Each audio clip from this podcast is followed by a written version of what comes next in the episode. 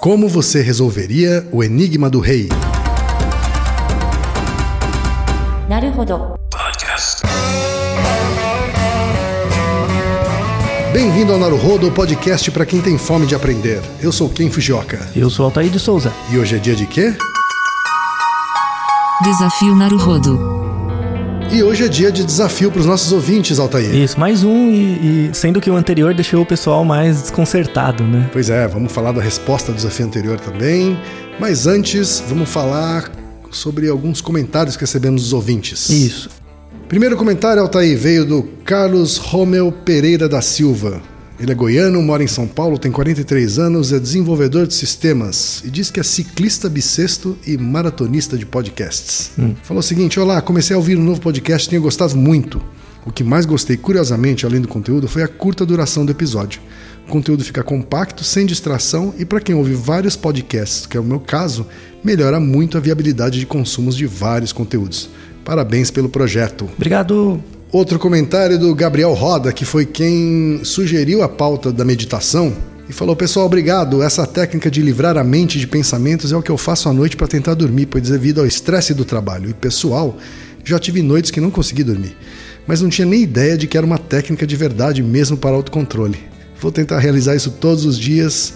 Quem sabe consigo melhorar minha qualidade de vida. Isso com certeza. Procure um, um protocolo na internet de mindfulness e tente seguir assim o mais rigidamente possível, que provavelmente você vai colher bons resultados. Outro comentário veio do Alexandre Oliveira. Ele falou o seguinte: Olha, não teve como não pensar na propaganda do cartão de crédito. Fone de ouvido, 25 reais. Celular, 2.500 reais. Ouvir o seu nome em um dos podcasts que você mais admira não tem preço. Aê! Valeu pela preocupação no trânsito. Eu pedalo com somente um fone em um dos ouvidos. E meus cumprimentos ao Reginaldo. Aê, Reginaldo, pela qualidade das mixagens. É isso aí, o trabalho do Reginaldo tem que ser reconhecido sempre. Ah, Altair, o livro do Oliver Sacks que você sugeriu já está na lista de próximas aquisições. Isso, aproveite esse livro e os outros dele também, que são muito bons. Obrigado, Alexandre. Obrigado. Outro comentário é do Cláudio Kerber, tem 38 anos, é analista de negócios de TI de São Paulo, capital. Mandou o seguinte: Amigos, por gentileza, adicione a seu senso a informação de que eu também escuto vocês enquanto pedalo. De fato, eu escuto também audiolivros e meu curso de alemão. Diferente do nosso amigo que faz isso em Florianópolis, eu faço isso em- São Paulo, mas aí tem a grande coincidência: eu sou de Florianópolis. Ah. Há apenas correlação ou há causalidade? Estudos, por favor. É, provavelmente é uma mera causalidade, né?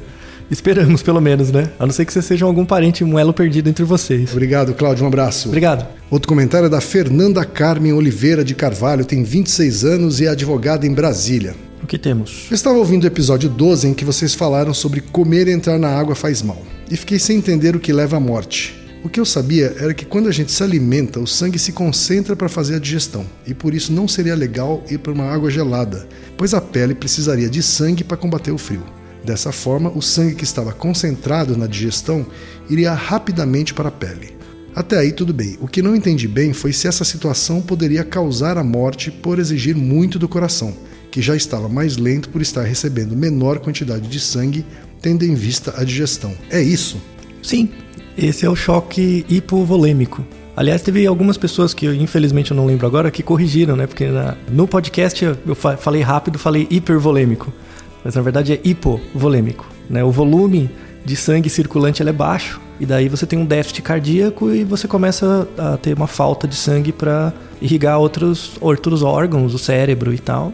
E aí você pode ter consequências fatais. Perfeito, então. Obrigado pela participação. Obrigado. Outro comentário, Altair, veio no, no site, na verdade, Isso. não veio por e-mail no site, então a gente não tem os dados dela, mas é a Ana, que disse o seguinte: gosto muito do podcast, parabéns.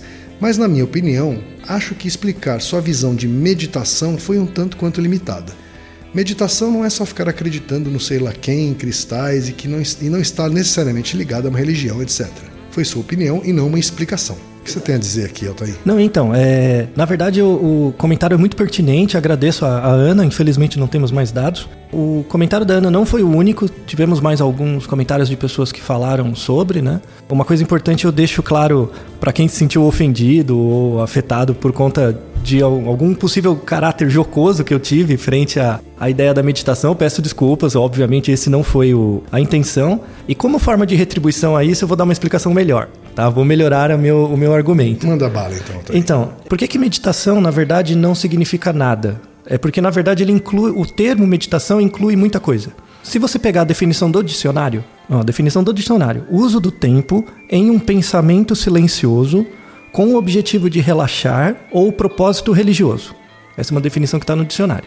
O uso do tempo não quer dizer muita coisa, né? Você pode, você pode descrever esse comportamento, essa definição, de várias formas. Ou seja, para você ter uma abordagem científica sobre algo, você tem que trabalhar com definições que você consegue reproduzir em outros lugares. Então, por exemplo, se eu digo eu estou meditando, o quem pode imaginar que eu estou num certo lugar sentado de olhos fechados? Outra pessoa pode imaginar que eu estou contemplando uma flor, né? ou admirando um quadro. Tudo isso está dentro desse conceito geral do dicionário. Uhum, né? Essa definição relativamente aberta. Isso. Então as pessoas acham que, por exemplo, meditação é um comportamento, mas na verdade é um conjunto de comportamentos. E exatamente por isso, como você não consegue descrever adequadamente, você não consegue estudar porque você não consegue reproduzir. E daí, quando o estudo, a área de mindfulness começou a ser estudada pela comunidade médica, criou-se uma nova definição de meditação que não faz parte do dicionário. Então, a definição médica é a seguinte: de meditação é a prática de concentrar foco em um objeto, visualização, respiração, forma ou padrão, com o objetivo de refletir ou reforçar a sua consciência sobre o presente momento. Já é uma definição um pouco melhor. Um né? pouco Já... mais específica, pelo menos. Exato, é um pouco mais específico. Mas ainda é vago. Né? E o que é o mindfulness? O mindfulness é uma receita de bolo. Então, você consegue pegar um artigo científico que estuda mindfulness e ler a seção de métodos e você consegue reproduzir em outro lugar certinho o que for feito. E por isso que ele, o mindfulness e não a meditação são objetos de estudo científico, porque você consegue reproduzir.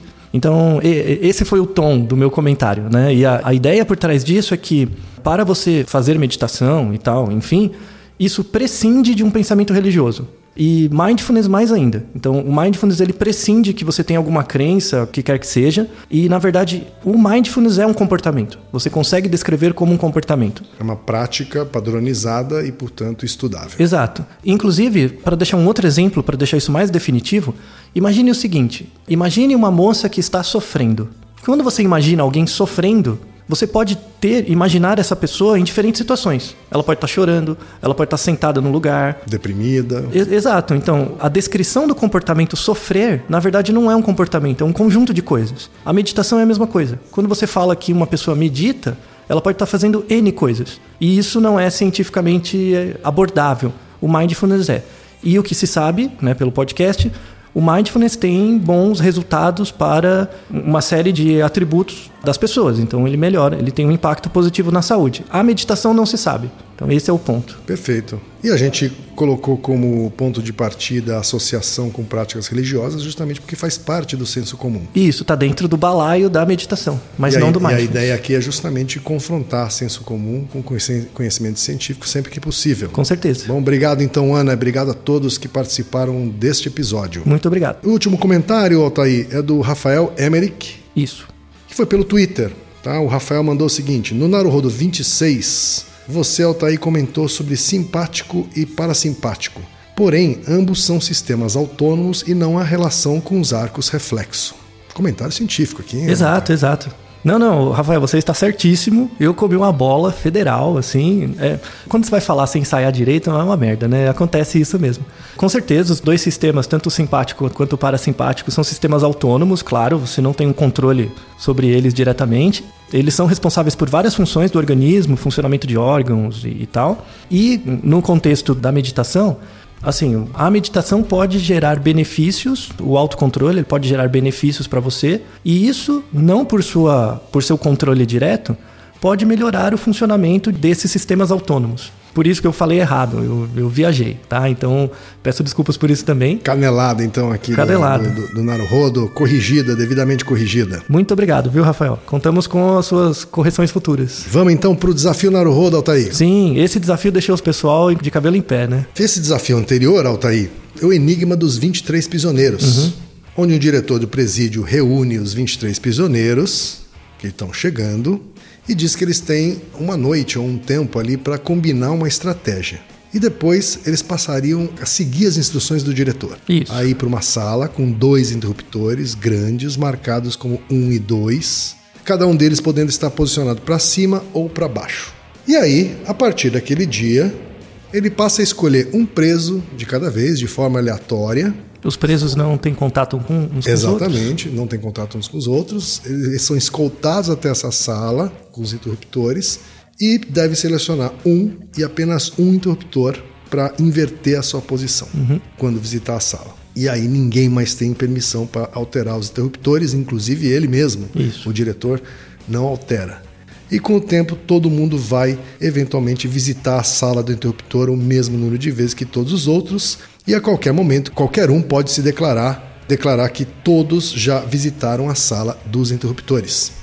E se isso fosse verdade, os 23 prisioneiros então estariam libertados. Isso. E a pergunta é: qual seria a estratégia que os prisioneiros deveriam combinar no único encontro que eles têm, antes de tudo começar, né, para que possam garantir a sua liberdade? Exato. Quem quiser ouvir o enunciado direitinho e completo né, desse enigma, pode ouvir no episódio 25, no Naruhodo 25, como você resolveria o caso dos 23 prisioneiros. Vamos agora para a resposta, né, Altair? Caso dos 23 prisioneiros, teve algumas respostas, muito menos do que nas outros, nos outros enigmas. É, esse é mais difícil, né? Bem mais difícil, a gente já sabia disso. Mas, mesmo entre essas respostas, Altair, a gente teve disparado um número de respostas erradas. Sim. Até pela dificuldade. Então a dificuldade inibiu as respostas e trouxe muitas respostas erradas. tá? Na verdade, a única resposta correta, exatamente correta, e inclusive a melhor explicada, tá? é de um dos ouvintes. Explicou muito melhor do que a minha própria resposta. É verdade, tanto que a gente vai ler a resposta dele. Exato, tá? ficou muito melhor que a minha. É a resposta do Josué Gentil da Cunha Neto, tá? de 51 anos, analista de sistemas de São Paulo. Nosso ouvinte. Vamos ler a resposta do Josué aqui. Ele já foi um vencedor do desafio Naruhodo do Enigma da Cobertura. A resposta dele é a seguinte, ó. Solução inicial. Eu, Josué, vou me colocar entre os 23 prisioneiros, só para facilitar, ok? Eu, Josué, informo aos outros prisioneiros, aos outros 22. Vamos bolar um esquema. Só eu, Josué, vou colocar o interruptor da esquerda para cima. Vocês façam o seguinte: se virem o interruptor da esquerda para cima, é porque fui eu que coloquei para cima. Se vocês estão vendo pela primeira vez, baixem este interruptor. Se for da segunda vez, não mexam nele, porque quem vai baixar é outra pessoa. Ou seja, vocês só baixam uma única vez. Se virem o interruptor da esquerda para baixo, troquem de posição o da direita. Aí, quando eu viro da esquerda baixado, eu vou saber que um de vocês entrou e baixou. E aí eu levanto ele novamente para a próxima pessoa que não baixou ainda. Deste modo, quando 22 tiverem baixado, eu vou saber que todos já passaram e vou informar ao diretor. Até aí, tinha vários acertadores. Isso. Tá? Só que ele, chegou ele vem com uma complementação, né? que é o que importa, que é uma falha na solução.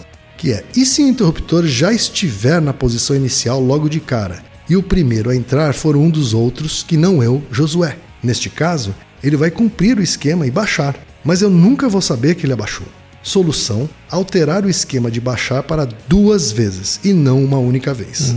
Assim, eles vão abaixar da primeira e da segunda vez, e a partir da terceira nunca mais vão abaixar. Assim, 44, que é 22 vezes duas vezes, vai significar que eles entraram duas vezes. E 43 vai significar que entraram pelo menos uma vez, mas ainda não necessariamente todos entraram na sala, inclusive ele. né? Então, 44 é a resposta correta. Muito bom, 44 muito bom. vezes o interruptor precisa ser baixado na contagem do líder. Isso. Essa é a solução de Josué e essa é a solução que a gente elegeu como a mais perto do correto, né? a mais exata, A mais clara. a mais clara, tá? e portanto é o grande vencedor desse desafio Naruhodo. Parabéns. Parabéns, Josué. Parabéns. E agora vamos para o enunciado do próximo desafio Naruhodo. Altair. Bem mais fácil dessa vez, hein? É, vamos ver, né? Ah, bem mais fácil. Vamos ver. Tava inspirado no, no anterior, né? É, no outro a gente deu uma sacaneada com os ouvintes. Deu uma né? carregada. No, no nível de dificuldade. Enunciado do novo desafio da Naruhodo desta vez. O Enigma do Rei. Um rei quer casar sua filha com o mais inteligente príncipe de todos os reinos vizinhos. Com base em uma seleção criteriosa, ele convocou três príncipes para seu castelo. Após um evento onde os candidatos foram anunciados, o rei disse que a escolha por aquele que tomaria a mão de sua filha seria aquele que superasse os demais em um teste de inteligência. Os três príncipes foram chamados a uma sala e foram sentados um de frente para os outros em uma mesa circular. Na mesa estavam dispostos cinco chapéus, três brancos e dois pretos. Posteriormente, ainda sentados, os príncipes foram vendados e um chapéu foi colocado na cabeça de cada um dos príncipes, sem que eles pudessem ver a cor do mesmo. Os demais chapéus foram colocados em uma outra sala. Antes de retirar a venda dos príncipes, o rei anuncia: O primeiro a deduzir a cor de seu chapéu sem removê-lo ou olhar para ele irá se casar com minha filha. Caso alguém pense em simplesmente chutar apenas com o intuito de ser o primeiro a responder e não descrever o processo dedutivo da sua escolha, aviso que isso implicará em uma declaração de guerra de seu reino contra o meu, garantindo a mim o direito de prendê-lo na masmorra do castelo e atacar seu reino até que não sobe pedra sobre pedra. As vendas são retiradas dos príncipes. Você é um dos príncipes e vê dois chapéus brancos nas cabeças dos demais príncipes. Após algum tempo, você percebe que esses outros príncipes ficam em um longo silêncio pois não conseguem deduzir a cor de seus chapéus. Dado esse cenário, que resposta você daria para a cor do seu chapéu e por quê? Isso aí. Esse é o anunciado do Desafio Naruhodo desta semana, o Enigma do Rei. E se você quiser participar, mande sua resposta para o e-mail podcast@naruhodo.com.br. Boa sorte. Naruhodo, ilustríssimo ouvinte. E lembre-se, aqui no Naruhodo quem faz a pauta é você.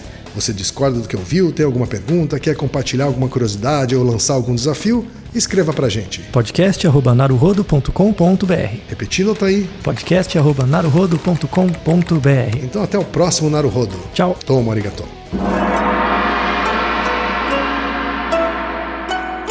arigato. Naruhodo. Esse podcast é apresentado por b9.com.br.